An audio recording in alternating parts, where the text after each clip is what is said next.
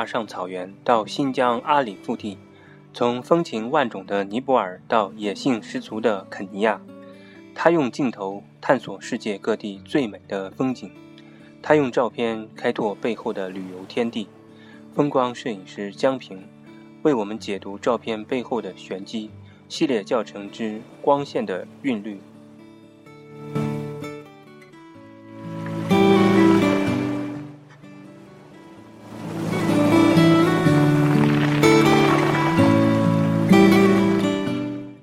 简单生活，快乐分享，海阔天空聊摄影。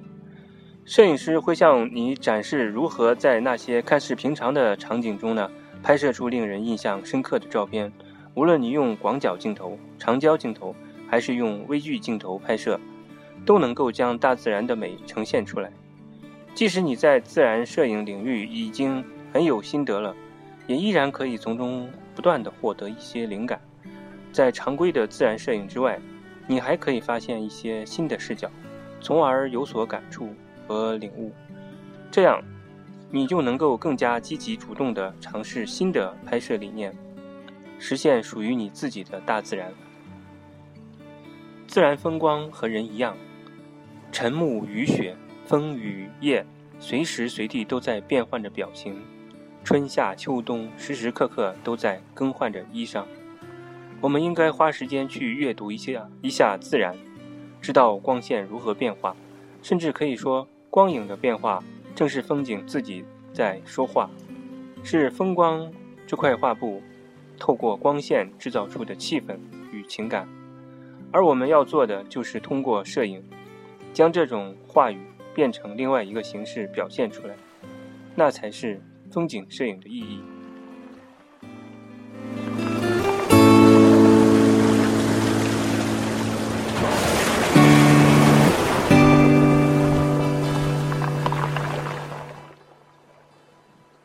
摄影一词源于希腊语，本意是用光线来绘画。一幅照片能够能否成功，除了技术的因素外，没有什么比巧妙的运用光线更重要的。所以，身为摄影者，你不但要知道相机是如何观看周围景物的，还要了解它是如何处理光线。摄影通常会有两种用光方式，一种是等待合适的光线。美国当代风光摄影大师迈克尔·法特利可谓是一位等待大师。为了拍摄出一幅有出有出色光线的照片，他常常会在一个地方等待几个小时，甚至几天的时间。另一种是在现有的光线条件下想出应对的方法。我们经常会听到摄影长谈论好的光线和坏的光线，这其实只是光线。是否能与主题相吻合的问的问题，这种选择比较适合那些缺乏耐心的人和那些没有太多时间来摄影的人。太阳在石头上投下浓重的阴影，虽然我们的眼睛并不能如此强烈地感知到这些阴影，但是由于相机传感器能够接受的对比度范围较小，所以这些阴影就会表现出很大反差。使照片中的元素表现得非常混乱。尽管有的时候光线看看起来像无色的，但它其实也是有色的。我们称其为色温，只是我们的眼睛和大脑组成的计算机能够调整感知、适应变化，我们很难注意到。但是数码传感器和胶片则会记录下我们看不到的色彩。对于数码相机而言，你可以使用白平衡功能来消除或强调光线的颜色，例如，可以增加风光或者人像照片中的暖色调，根据拍摄环境选择适当的滤镜补偿。自然光的颜色会随着时间的推移而发生戏剧性的变化。日出前，这样的场景让人感觉很清凉。强烈的阳光使景物的颜色发生了转变。清晨和傍晚的阳光是深沉而温暖的红色调，而正午的阳光则是刺眼的金黄色。没有什么东西能像光线一样持久地改变自然景物的外观。光线会被反射，而每到这个时候，环境也会染上与光线相应的色彩。所以，根据光线的特殊属性来规划我们摄影之摄影是非常有意义的。本期节目聊一聊摄影的五种光线，其实也是四种光线。呃，顺光、逆光、侧光、顶光。侧光呢分左右侧光两种，所以说可以说是五种，也可以说是四种光线。我们先来。呃，看一下这个呃五种光线的口诀吧。顺光拍摄影调平，画面平淡少个性，形象要有立体感，侧光照明来表现。逆光呈现轮廓光，拍人脸黑要加档。阴天拍。呃，阴呃，顶光拍摄，生生奇幻，表现时候表现时表现时宜要压光。呃，我们先看一下顺光拍摄风景，光线照射的方向与照相机。拍摄方向一致的光线称为顺光。由于物体在顺光正面受到均匀的照明，景物的阴影被投在背后，所以顺光拍摄的画面很少有阴影，正面往往比较明亮。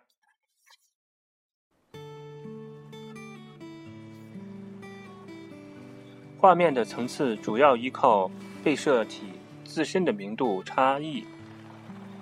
或色调关系来传达。顺光拍摄的优点是画面中的影调比较柔和，能够较好的传达景物本身的色彩。但是有些时候利用顺光拍摄风景，如果前景部分处于阴影里，背景的景物比较明亮，则景物的空间立体效果会有一些戏剧性的变化。呃，另外，采用顺光拍摄时呢，尤其是低照度光线的顺光。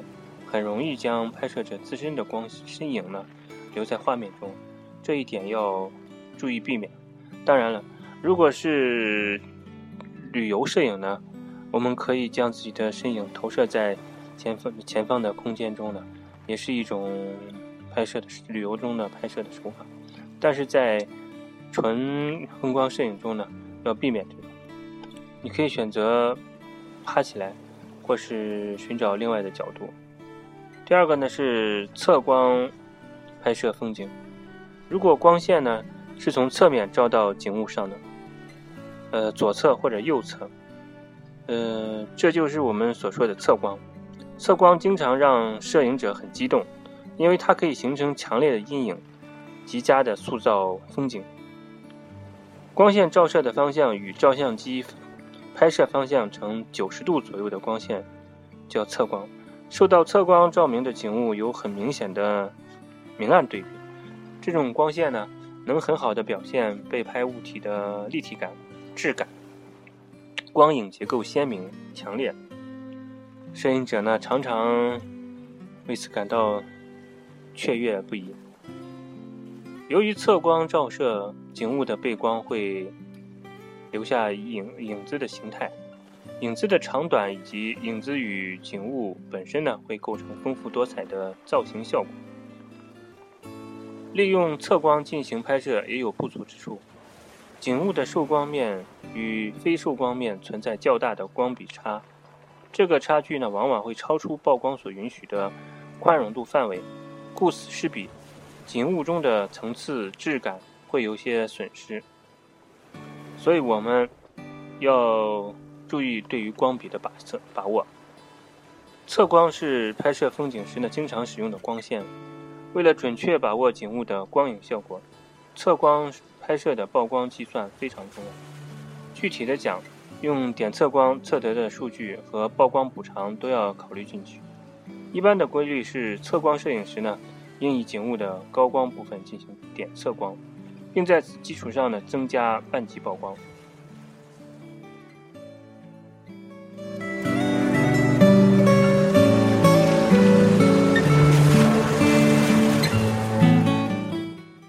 第三个呢是顶光，实际上呢也属于测光的范围。光线的照射方向和相机的拍摄方向大致形成垂直关系的光线称为顶光。这种光线一般在中午前后出现。呃，在密集的树林里，呃，早晨有雾气的时候呢，也会从上方投射下放射光、放射性的光线。我们也在。呃，经常搞风光摄影的，也会在网上、在自然界中呢，都会看到。景物的上方呢会比较明亮，下部会留下浓重的阴影。在风光摄影中呢，顶光是较难利用的光线。但任何事情都不是绝对的，在选择适当的景物，利用顶光的照明特性呢，也能拍出奇异的画面。由于顶光是从上往下照射的，云层或自然景物本身的遮挡会在地面形成浓重的阴影和光束，在空间呢形成光束。所以，如何利用这些阴影和和和与雾气之间形成的光束呢，也就成为拍摄的关键。地面上明与暗的存在，也正是反差的存在。明与暗的反差效果，自然而然的给画面增加了层次，而光线呢，透过云层、空气中的呃雾气，会呈射放射状的。这就是利用顶光拍摄风景的价值所在。第四个呢，是利用逆光拍摄风景。光线的照射方向与照相机的拍摄方向相对，并且呢，来自被拍摄体后方的光线称为逆光。逆光照射下的景物边缘部分呢被照亮，由于受光面积小，所以只形成清晰的轮廓光的效果。它是表达物体轮廓形态以及区别景物与景物之间界限的有效手段。逆光可以很好的。表现景物的立体感以及轮廓感，同时呃，那个轮廓也就是指景物的造型感造型，同时能表达较强的空气透视效果，使画面的影调和层次非常丰富。逆光拍摄呢，会造成前景的大面积阴影，它是构成画面阴暗呃暗调效果的重要因素。暗的背景。往往呢，又是隐藏一些杂乱背景、杂乱景物的理想手段。逆光摄影也是风光摄影中经常使用的方法之一。除了利用逆光时的光影效果外，有时我们也会将逆光的光源——太阳放入画面中，尤其在早晨或者傍晚。这时需要考虑光源的亮度。最佳拍摄时机是太阳并不明亮刺眼。色彩为亚淡黄时呢，这时拍出的照片色调色色温温暖，色彩饱和，景物的反差呢反而不强烈。如果逆光拍摄风景时呢，恰巧赶上天边出现漂亮的彩霞呢，这样的机会也是千万不要错过。我们要表现的是天空中的彩霞，所以天空的面积一定要占画面构成的主要部分，其他景物呢都应顺顺从这个这一主题。逆光拍摄的缺点与侧光拍摄的缺点大致相同，即画面中部分景物的细节层次受到损失。逆光拍摄时呢，将太阳放入画面中，处理不好会出现呢，呃，太阳光斑，影响呢整个画面的效果。这五种光线，也可以说四种光线呢，在常规的摄影中呢是经常利用的，呃，也是有一定难度的。我们只有进行拍摄前呢进行选点，然后呢进行构图的预想，还有一些思考，对于主题主主体和嗯陪体的安排。当我们做到这些呢，呃，相对来说呢，会能够拍的比较好一些，能够等到嗯难难得一见的光线呢，呃，或者是指指的是精彩的瞬间呢，当然好。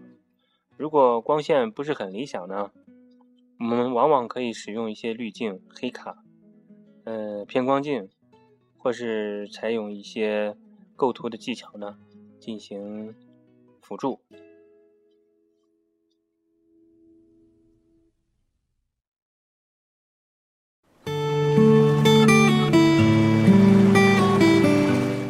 简单生活，快乐分享，海阔天空聊摄影，欢迎收听励志电台国强聊聊摄影系列节目。